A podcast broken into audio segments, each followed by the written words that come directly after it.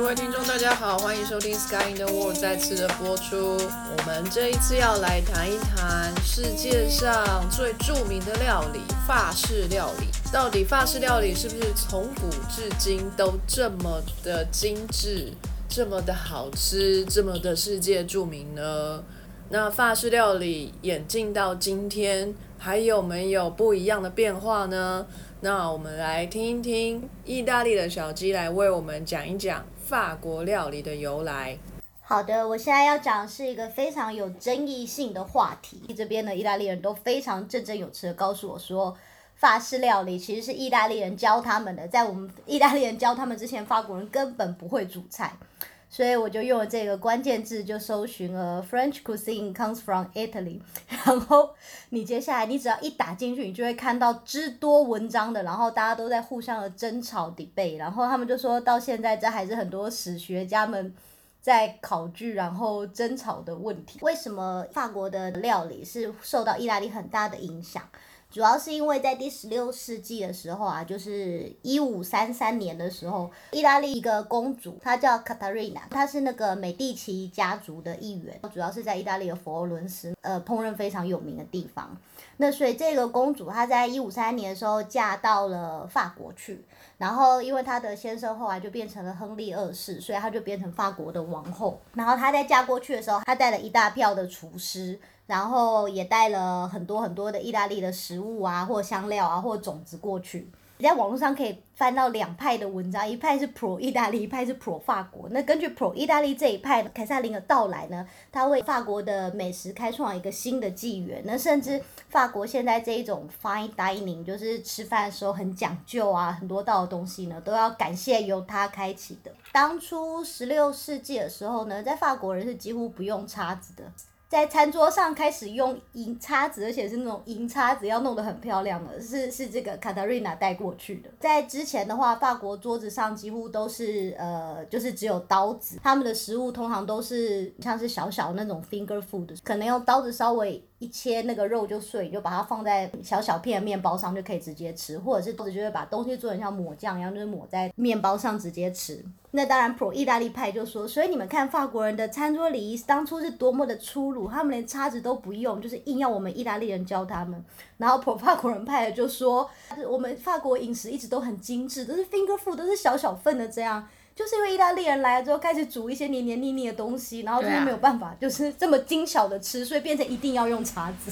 法国人一直都觉得自己很高雅，这样，呃，不管有没有要用叉子，他们都是很优雅的吃饭，有趣。所以意大利人本来就会用叉子哦。好像那个时候他是说，在佛罗伦斯叉子是很常见的一个东西，然后但是在法国它是非常少见。哦，那个时候佛罗伦斯比较有钱，是不是？应该是因为美第奇家族在那个时期是蛮强、蛮厉害的。你在 Pro 意大利的文章呢，就会看到说，意大利在当时对于不论是食物的保存，对于食物风味的那种品味食物的怎么讲，就是要要怎么样品尝一个食物，怎么样知道是好的食物、坏的食物，以及对于整个餐桌的摆设呢，都是 light years ahead of friends，所以是。光年 一千光年，更比法国进步一千光年，太夸张。然后在法国呢，就会说，呃，意大利呢，就是他们他们为我们介绍了一些不一样的吃饭的方法，讲的很含糊，对。然后他们说，因为现在现在法式餐厅不是都是，比如要很多餐具啊，东西要很漂亮啊。说因为那个凯瑟琳带过去的，比如说。精致的桌布，然后水晶杯，因为他们那时候呃威尼斯不是产那个玻璃很有名嘛，所以就从威尼斯玻璃做出来的水晶杯，然后所以就以后喝酒要用这种高雅的杯子，然后桌子上就是会有银器嘛。就是他们没有特别讲说之前的餐具是什么样，可是他们有特别强调说，凯撒琳带过去的时候，他的餐具都变成了银器，而且他开始讲究要每个人用自己的餐具，因为之前那些刀子什么的是整个桌子的人共用。之前在法国是这些东西是共用，连杯子什么都共用。那凯撒琳过去之后，他就是不行，大家要自己一套，然后还有桌子上要摆那种什么桌饰之类的，然后他说他的桌子上都要要放很多鲜花来装饰那个桌子。然后他还做了另外一个突破，是以前在法国宫廷，女人是只有重要的时刻偶尔才能够去餐桌一起吃饭，大部分时候是不行的。那可是，在凯撒琳当皇后之后，她就是让就是女生变成餐桌上一定要出现的人物，而且重点是女孩子在去餐桌吃饭的时候呢，一定要穿上自己最美的衣服。然后他们说，呃，当有人就是有参加过他的宴会的人，在史学上记载说，就是那一些美丽的女人们，就像天上繁星一样，在餐在餐桌上闪闪发光。哦，所以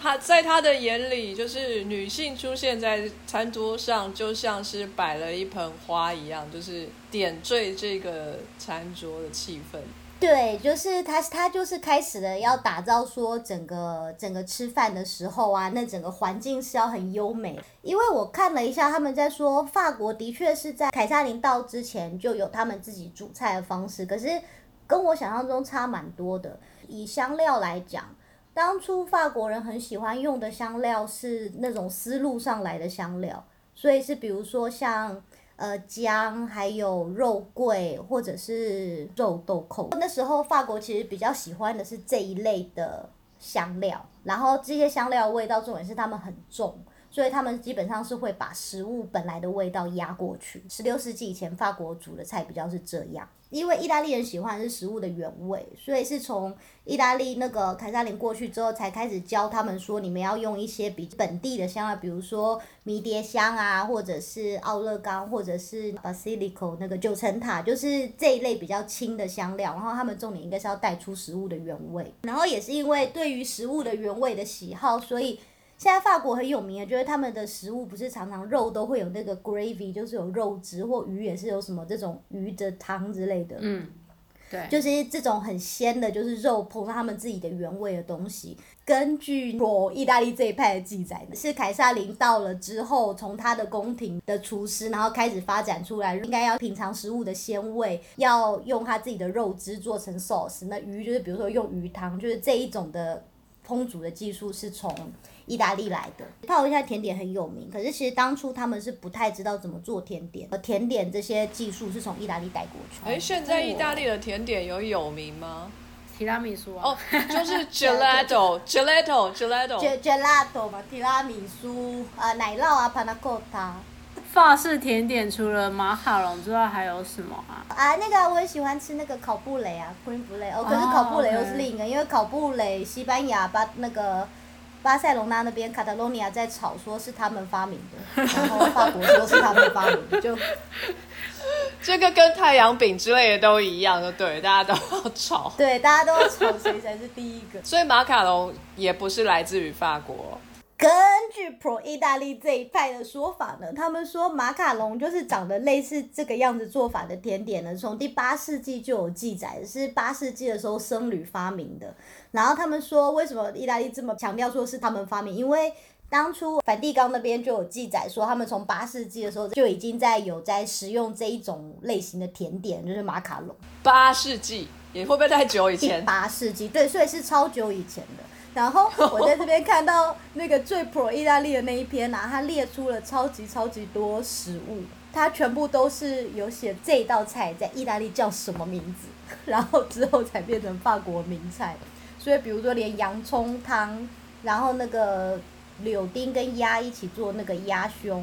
然后或者是咸的可丽饼，对他们说这些全部都是你在那个托斯卡尼的菜，就是很传统的托斯卡尼菜单上都有的。哎，我之前在英国很喜欢看这样的节目，就是在讲食物或是料理的这个历史。嗯，然后因为欧洲的这个皇室啊，就是很多，嗯，每个国家都有每个国家的皇室，然后欧洲的历史又是一下要融合，一下要分裂的。没错。不过，anyway，如果说有他们有皇室，然后他们就会有御厨，御厨就会有写他们自己的那个食谱。然后那个食谱就有流传下来的，有遗失的。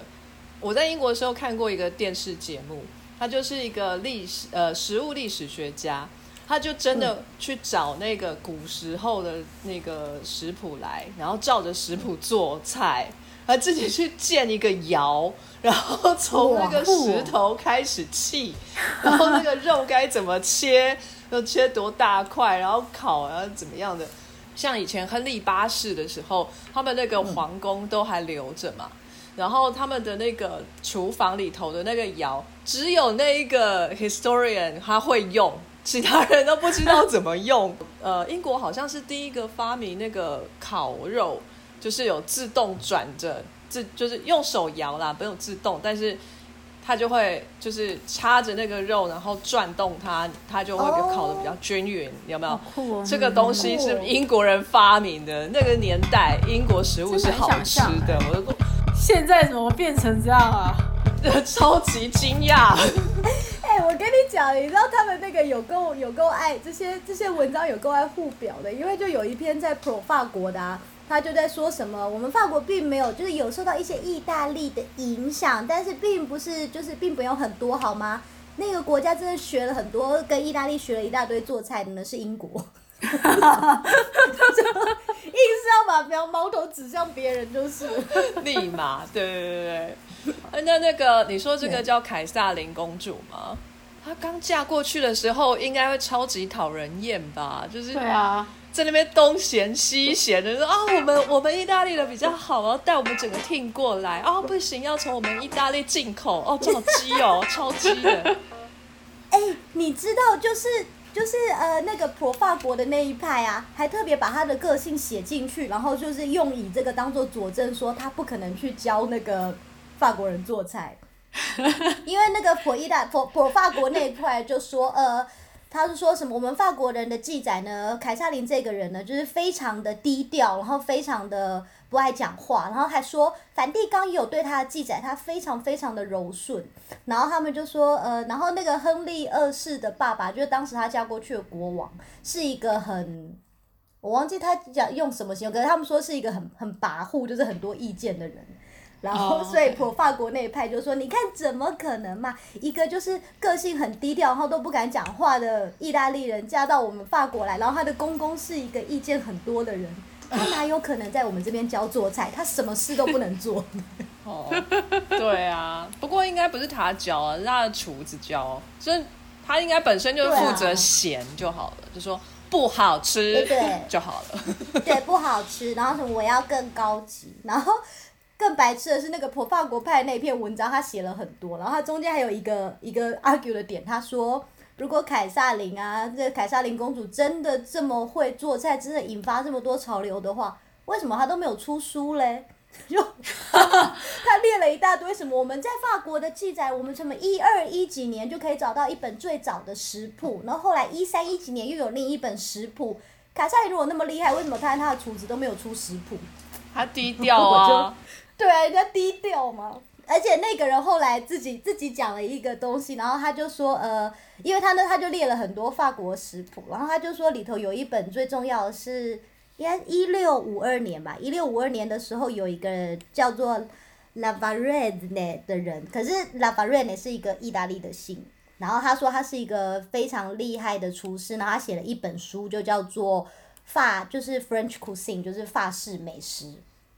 结果。可是这个厨师他是在哪里学做菜的呢？他是因为凯撒琳公主嫁过来之后，她的表妹在隔不久之后，玛丽公主也嫁过来，然后变成了法国亨利四世的太太。然后这个写出这一本法式料理，就是经典的十七世纪的法国最有名的食谱的人呢，就是在这个玛丽公主的厨房工作的。所以我想说，哎呀，这一点一出来，你还敢跟我讲说那个法国没有受惠于意大利？因为历史学家根本就是侦探小说家，就是 就是一直要循线追查，就是到底是谁。对，而且因为我就是会，他觉得这种文章你要看很多篇，因为就是每一篇他们在写的时候都会有自己的 bias。对啊。然后还有另外一篇很普法国的，就说呃，我们法国当初在那个。最早他，因为他刚刚讲说他们最早那一本食谱，我忘记是十二十，就是一二多少年。然后里头他说里头我们就有讲到餐桌的装饰，就是食物要怎么样 serve 上餐桌是最好看的。所以我们本来就懂餐桌的装饰这回事。结果我后来就看到另外一篇文章，比较 pro 意大利的，然后就说呃法国啊，他们在十三世纪的时候呢，他们的餐桌就是食物 serve 的方式呢，那个美感呢是非常非常的恐怖的。比如说，他们当初最华丽的一道菜呢，就是孔雀。他说，孔雀，对他们说他们煮孔雀嘛，然后把孔雀煮完了之后，那道菜要怎么 serve 呢？那道菜你要把那个肉啊再封放回孔雀里头，再把它缝起来，再把它缝成一整只孔雀，然后还要在那个就是嘴巴和爪子上啊要镶金。什么东西？这能吃吗？在给国王的时候，里头的肉是煮好的，可是它就是一整只孔雀，然后有个金爪子和金嘴巴上桌。我想说，太多了，太多。外国人，想想你们现在高雅的样子，你现在有好意思跟我说这是你们当初餐桌的美感吗？他们这样子应该会比较喜欢食物的原味啊，不喜欢亲自把孔雀切开来吃吗？对啊，就这么，我就想说那个我看到应该吃不下去。对啊，那现在的法国人在那边装什么装？就我知道的欧洲人，他们会就是很害怕看到动物的原型出现在他们餐盘上面。没错，没错，德国也是。对啊，我们赶快把这个历史拿给他们看，说，哎，你们以前吃整只孔雀，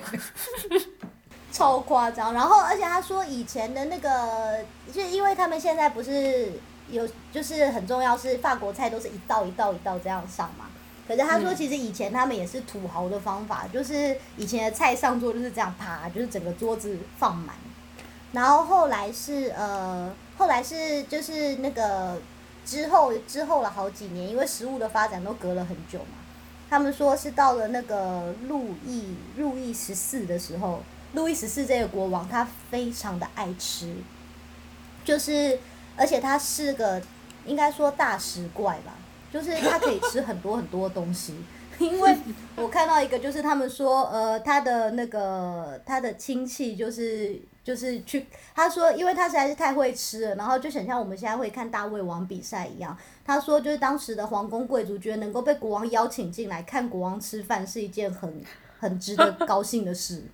然后就是他有一个，就是他的 sister in law，就是看了他的吃饭之后，然后记载说，他今天晚上他吃了。四碗汤，一整只山鸡，一大盘沙拉，还有一大个水果盘，两大片火腿，一盘蛋糕，还有果酱和那个新鲜水果，就是这是他这个人吃一餐的量。然后因为他就是非常爱吃，然后他又可以吃很多，所以他才开始叫以后叫那个仆人不要一次把所有菜都送上桌，他要他的每一道菜就是要吃之前再现做，然后再拿上来，省得桌子不够大放不下，是不是？对，而且因为他说这样我才可以开开心心好好的品尝这现在我眼前的这一道，所以才变成说以后法国菜都要一道一道端上来。哦，路易十四，哎，我看了一下他的照片，他看起来不胖啊，可是脸有点大啊。真的吗？哎，所以那他很厉害哎，他怎么可以吃这么多？还是说画家有稍微修一下他的身？我觉得有可能，他可能不想让人家知道他 真实的长相。然后我刚刚看到最白色是，就是这些文章看到最后呢，就发觉即使到了现在啊，就是意大利跟法国的那个美食界仍然在，就是仍然是有这种竞争，就是美法国美食界总是很一不小心就会发觉意大利的那个影响又偷偷钻进来了。因为我是在最后一篇就一九九四年在 Time 上面的文章。然后就在提到说，因为法国菜很重要，是法国菜当初在煮的时候，几乎永远都是奶油为基底，就是他们都是用奶油煮东西的。那另外法式餐厅还有一个很重要，是他们桌子的摆盘上一定会有一个放奶油的地方，觉得这是他们很坚持很重要传统。然后一九九四年这篇《泰斯》的文章在说，一件非常可怕的事发生了，纽约曼哈顿最受欢迎的法式米其林三星餐厅呢，他们最近改了桌子的摆设。他们把桌子上的奶油拿走了，换上了五种不同口味的橄榄油，就说怎么办？就是这是意大利文化在入侵那个我们高级的法式餐厅。然后意大利文化入侵了之后，第二个害怕是什么呢？因为法式的那个煮菜技术啊，在他们这么多年来之后，他们已经不叫 French food，他们要用 French cuisine，就是要用这么高级的字。因为他说他们的主菜是非常的精准，非常的费工，有很多很多道步骤，很多很多道手续，然后总是要做出一个非常复杂的食物。但是意大利的食物是完全另一种，意大利就喜欢简单食物的原味。还有一个人受访，他说我们意大利人就是天生。被设定就是无法做出复杂的食物，天生设定就是这样一个意大利厨师讲的 default setting，最后就变成说呃。就是当当意大利这么简单的这种料理进到了法式的餐厅之后，然后还法式高级的米其林三星餐厅还受那个顾客欢迎，然后就会他们就是觉得，所以这样子我们以后我们以后就是厨师们呢都不会想要学这些复杂法式料理，就学意大利的就好啊！你看又简单又快，客人又喜欢，然后这样还可以省成本，然后。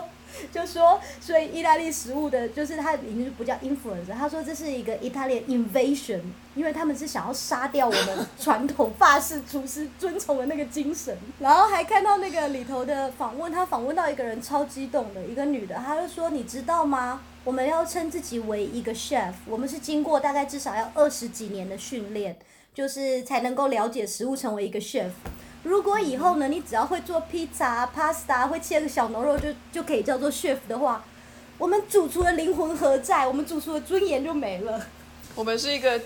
职人匠人精神的国家，哦，不可以堕落这样。就等于他们的职人的精神一直遵从着非常非常而严格，然后很复杂的煮菜方法，然后结果突然就有一个人冒出来就说：“哎，何必这么麻烦呢？你就只要把 A 加 B 就很好吃啊！”然后 就毁了他们这么多年来的努力，对。非常谢谢各位听众的收听和支持。Sky in the World 在脸书上已经有粉丝页喽。各位听众，如果想要得到更多的讯息，在脸书上搜寻 Sky in the World 就可以看到我们的粉砖。在这个粉砖上，我们将不定期的发布许多有趣的科学文章，包括科学家的八卦、科学家们的好奇心，以及更多的科学知识。如果你对 podcast 节目里面提到的任何内容，或者是在脸书粉砖上发布的文章有任何的问题，都可以在粉砖上留言，我们将倾尽全力回复您的问题。欢迎大家订阅分享 Sky in the World 脸书粉砖，让更多人看到有趣的科学哦。